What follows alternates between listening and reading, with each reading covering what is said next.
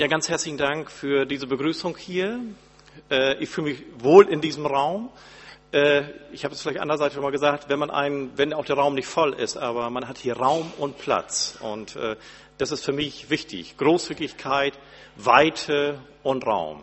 Ja, und herzlichen Dank, Gunda, auch dir für diese ganzen Steilvorlagen. Kommt man super rein. Ja, ich möchte mit dem Text hier doch beginnen und das finde ich ja klasse, da ist man richtig gespannt, was Paulus sagt. Also ich habe diesen Text überschrieben oder die Auslegung von der Gelassenheit und dem Glück. Ich lese aus Philippa 4, die Verse 10 bis 14 äh, nach der Übersetzung Neues Leben.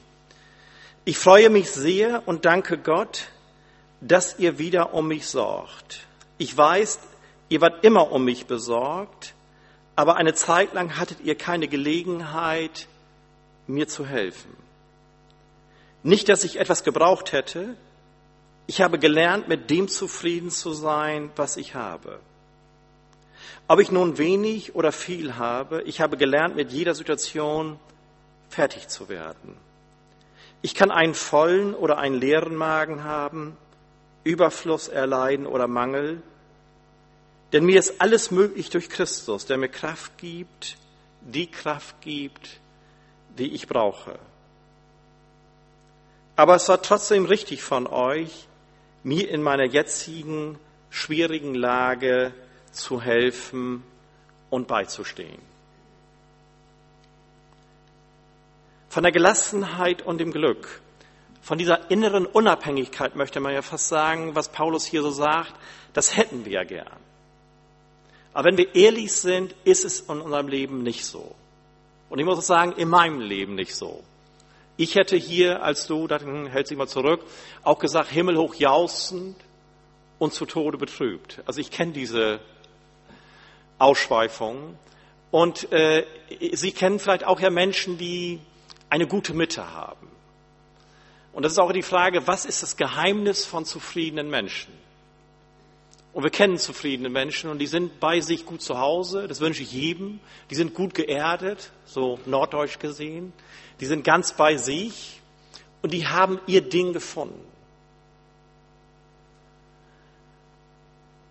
Aber ob wir als Christen, die wir das Evangelium kennen, im Sinne von Paulus jetzt sagen können, ich bin unabhängig vom äußeren Einfluss, auch unabhängig, ob ich im Gefängnis sitze oder nicht, ob ich gesund bin oder nicht, ob ich äh, nun aus einem Reichtum schöpfen kann oder nicht. Wenn wir ehrlich sind, sind wir als Christen auch ganz schön hin und her geschwankt in unseren Gefühlen, in unseren Situationen. Und ich sagte, es gibt Menschen, und das hat nicht unbedingt was mit dem Christsein zu tun, wenn man es eine Skala 0 bis 10 hätten, also 0 wäre wirklich, ich wäre auf 0 Punkt, und zehn wäre total happy, weil etwas ganz Tolles in meinem Leben passiert ist. Überlegen Sie doch mal, bei null, also Nullpunkt und zehn, total super. Wo würden Sie sich heute in dieser Situation einordnen?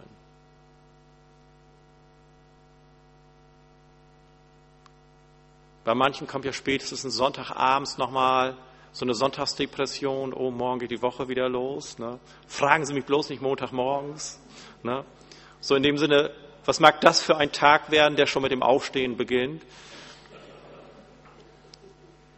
Ich wollte nur sagen, wir kennen das. Und es gibt Menschen, die sind von ihrem Naturell, und es ist unabhängig von, wie tief diese Menschen geistlich verwurzelt sind, die bewegen sich immer in einer gesunden Mitte. Die sind immer bei sechs und sieben. Die stehen wie eine deutsche Eiche.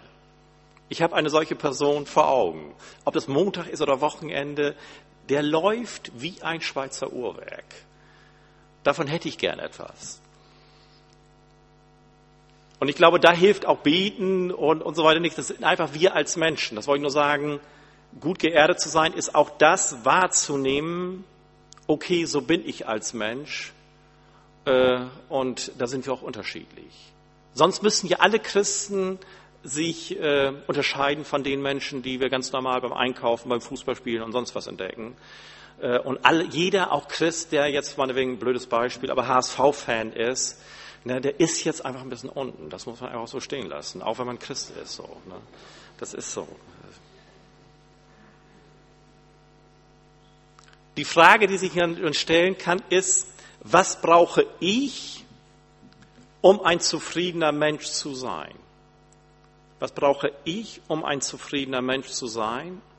Und es ist genau das, was du vorhin gesagt hast, Gunda, in sich hineinhören und überlege, was dich aufblühen lässt und dem gehe nach. Also mit diesem Vers bin ich schon mal an der Elbe spazieren gegangen. Also gehe in dich, überlege, was dich aufblühen lässt, also was deine Ressource ist, was dein Ding ist, was dir Glück schenkt und wo du eine tiefe Zufriedenheit empfindest und dem gehe nach. Das ist Glück. Höre auf dich selbst. Und ich glaube, Menschen, äh, zufriedene Menschen haben das in ihrem Leben gefunden. Und das Geheimnis dieser Menschen, die zufrieden sind, die müssen nicht äußerlich reich sein. Und wir kennen nämlich Menschen, die sind gut bei sich zu Hause, die haben Ruhe und Gelassenheit, strahlen etwas aus. Ja, und das, was ist das Geheimnis? Und Zufriedenheit macht ja bekanntlich arme Menschen reich und Unzufriedenheit macht reiche Menschen arm. Und wir wissen es ja auch, wir können das Glück auch nicht schaffen. Wir können Bedingungen schaffen und uns auch bei Gott festmachen mit unserem Leben. Dazu komme ich später. Aber wir können nicht sagen, wir machen uns einen schönen Abend.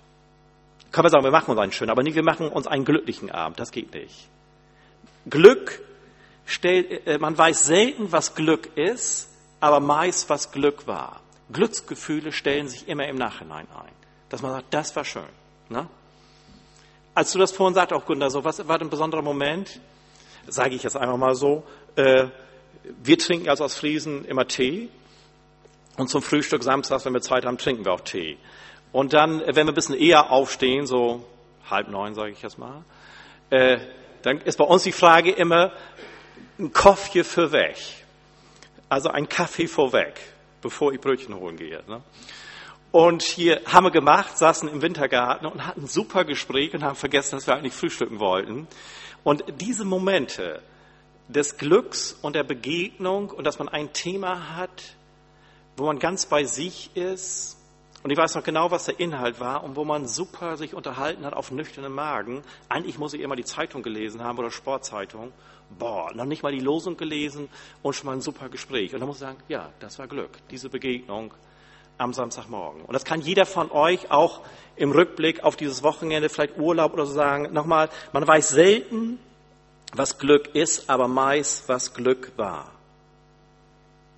Und wir wissen auch ja, früher haben wir alle bescheidener gelebt, aber als wir noch viel einfacher leben mussten, die, die 30, 40 Jahre zurückgucken konnten. Aber waren wir damals dann weniger glücklich? Ich glaube wohl kaum. Und mit der Zeit verschieben sich auch unsere Werte. Was ist Glück? Zur Auflockerung eine kleine Geschichte, die manche vielleicht kennen. Ein chinesischer Bauer hatte einen einzigen Sohn und ein einziges Pferd. Und eines Tages lief das Pferd davon. Die Nachbarn kamen zu ihm und sagten, was für ein Unglück. Aber der alte Chinese antwortete, woher wollt ihr wissen, was Unglück ist?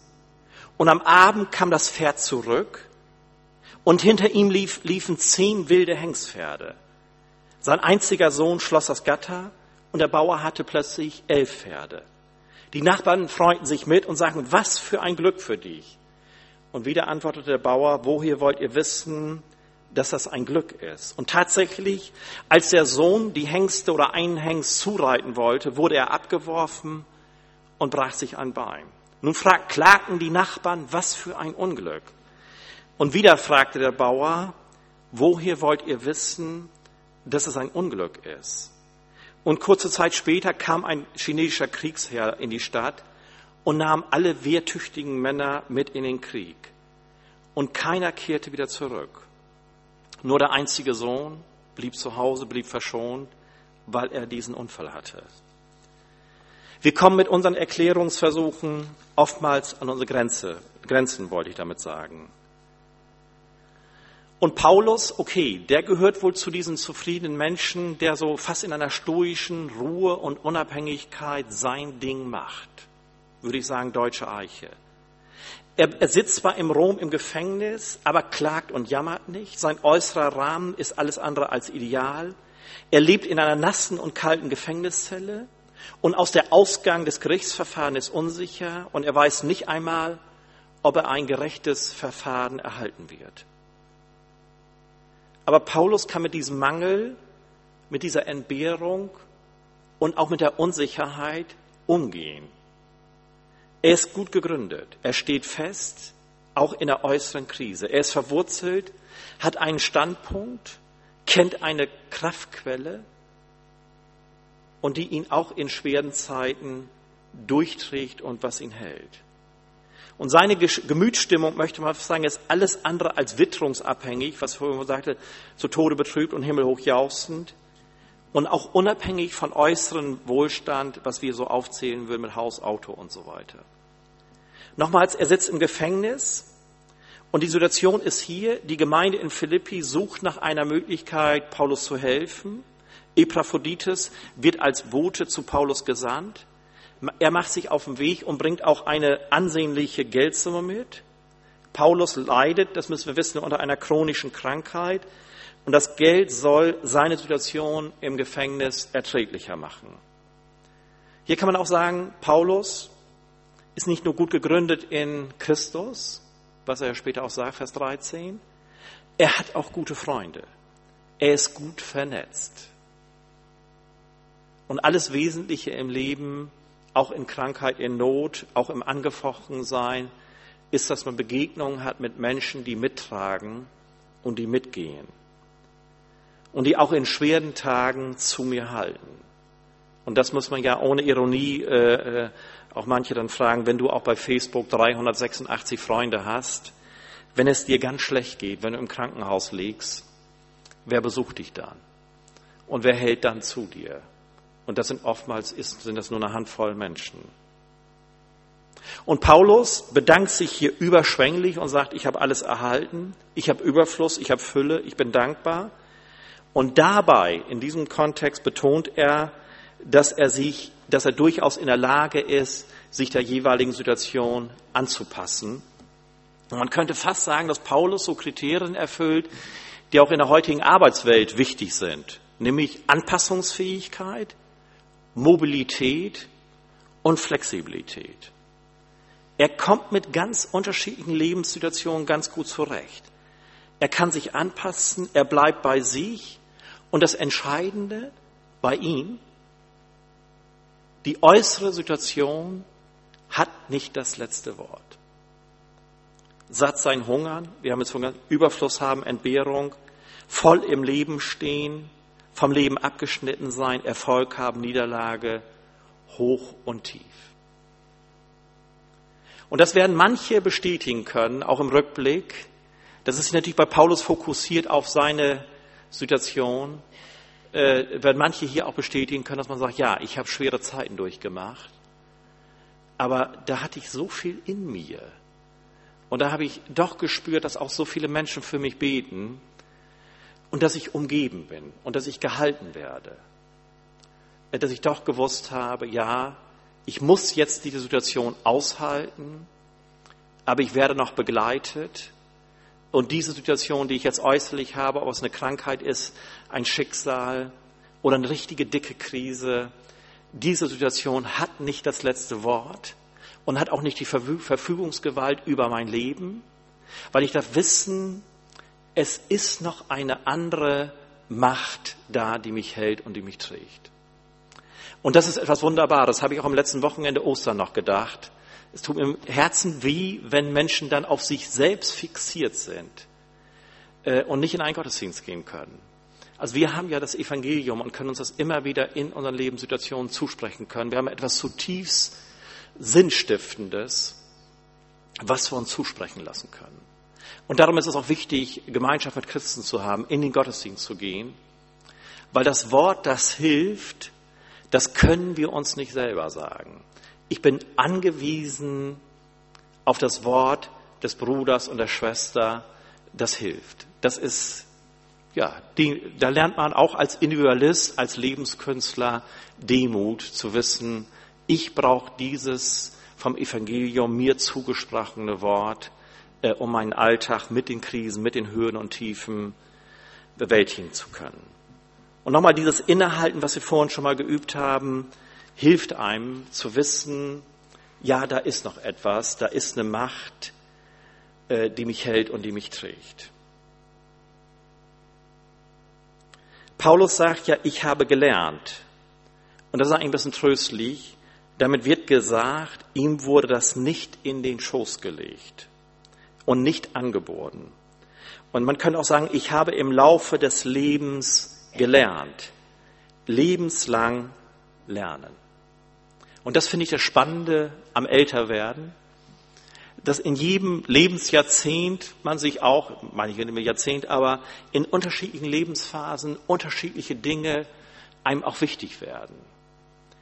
Und dass eigentlich in der zweiten Lebenshälfte man sich auf das Wesentliche konzentrieren muss. In der ersten Lebenshälfte bis gut 40, würde ich jetzt mal sagen, baut man etwas auf. Und dann brauchen Männer das auch, mein Haus und mein Auto und ich bin der Größte, ich bin der Stärkste und so weiter. Ne, ruhig machen. Aber in der zweiten Lebenshälfte muss man eigentlich anfangen, loszulassen. Und auch zu entrümpeln. Nicht nur den Speicherboden, auch vielleicht materiell und sich auf das konzentrieren, was wesentlich ist für mich und für mein Leben und das merkt jeder von euch, wer schon mal entrümpelt hat, wer weggeschmissen hat, was für ein befreiendes Gefühl das ist. Sich konzentrieren auf das, was wesentlich ist. Und nicht nur äußerlich, sondern auch zu den Werten. Und zur Spiritualität in der zweiten Lebenshälfte kann ich noch mehr sagen, ist hier nicht das Thema. Ich biete das immer wieder an, werde aber nie zu diesem Thema eingeladen, was ich sehr schade finde.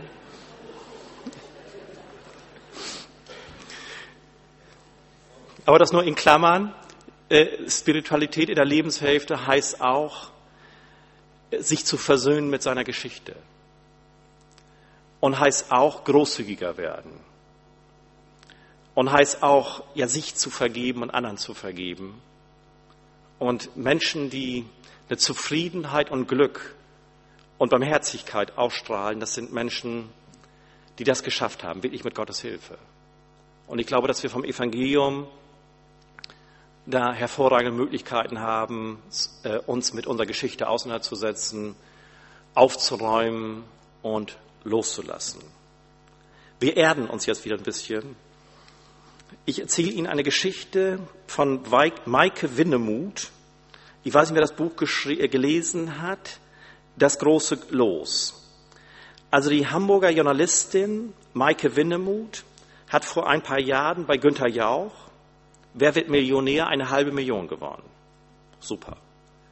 Also hat ja jeder von uns schon Fantasien gehabt, wenn ich so viel Geld hätte, dann. Sie macht sich auf den Weg, besucht zwölf Städte in zwölf Monaten, in zwölf Ländern, also ein ganzes Jahr lang unterwegs.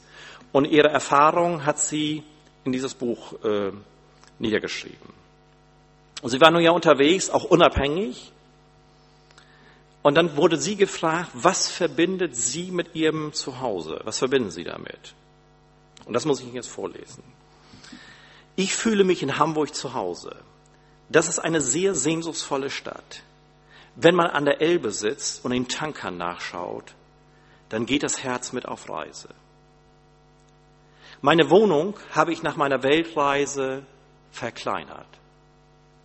Ich wohne jetzt auf 40 Quadratmetern. Ich wollte mir gern die Leichtigkeit, Unbeschwertheit und Besitzlosigkeit der Reise bewahren. Und darum habe ich diesen Text. Da merkt man, da hat sich bei ihr auch was sortiert. Und sie sagt, also ich bin ja aus Friese und die bauen dann immer Häuser und so weiter und brauchen ihre Scholle. Äh, sie sagt, ich habe meine Wohnung verkleinert. Sie hat sich reduziert auf das, was für sie wichtig ist. Und dann und das könnten eigentlich Christen auch sagen. Wir sind auch unterwegs und haben ein großes Ziel. Ich wollte mir gern die Leichtigkeit, Unbeschwertheit der Besitzlosigkeit der Reise bewahren. Und Uri Schaffer sagt in einem anderen Kontext dazu, das passt, ich strecke mich nach vielem aus, was nicht nötig ist, Und manches davon verbaut mir das Leben. Es ist Ballast, auch wenn es sich gut anfühlt, schön aussieht und wertvoll klingt.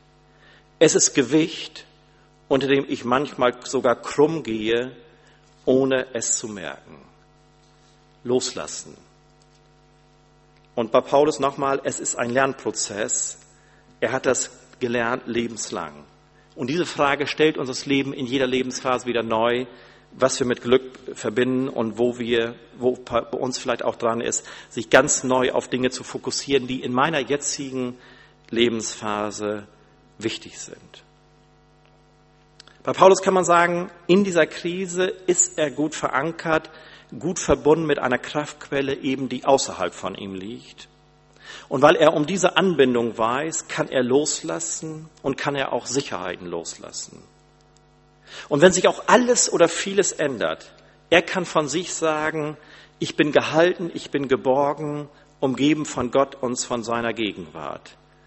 Oder wenn ich das wörtlich zitieren darf, äh, ich vermag alles durch den, der mich mächtig macht, Christus.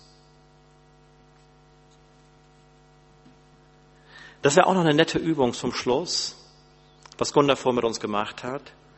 Wenn Sie in diesem Kontext formulieren müssten, was für Sie wesentlich ist, was für Sie ganz wichtig ist, was für Sie Glück ist.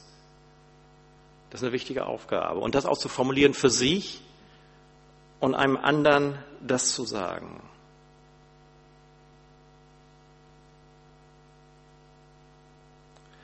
Und egal, das möchte ich Ihnen zum Schluss zusprechen, egal in welcher Lebenssituation Sie sich auch befinden, Sie dürfen wissen, Sie sind nicht alleine unterwegs. Und ich spreche mir oftmals Gebete laut vor, auch Bibelverse in bestimmten Situationen. Weil wenn wir mit unseren Gebeten kreisen wir oft und wir dürfen uns das auch laut zusprechen, von Gott umgeben zu sein. Vielleicht einfach mit diesem Liedvers auch von Terstegen. Gott ist, Gott ist gegenwärtig, Gott ist in der Mitte, alles in und schweige. Ich glaube, damit kann man sich gut ankern, zu wissen, Gott ist gegenwärtig, er ist hier in meinem Leben, in meinem Lebensumfeld. Gott ist in der Mitte, er ist auch in mir. Alles in und schweige wir können das oftmals gar nicht ausdrücken, dass wir in, im Glauben umgeben sind, dass wir gehalten werden und dass wir gut mit unserer ganzen Existenz in Gott aufgehoben sind. Und das wünsche ich Ihnen für die kommende Woche. Amen.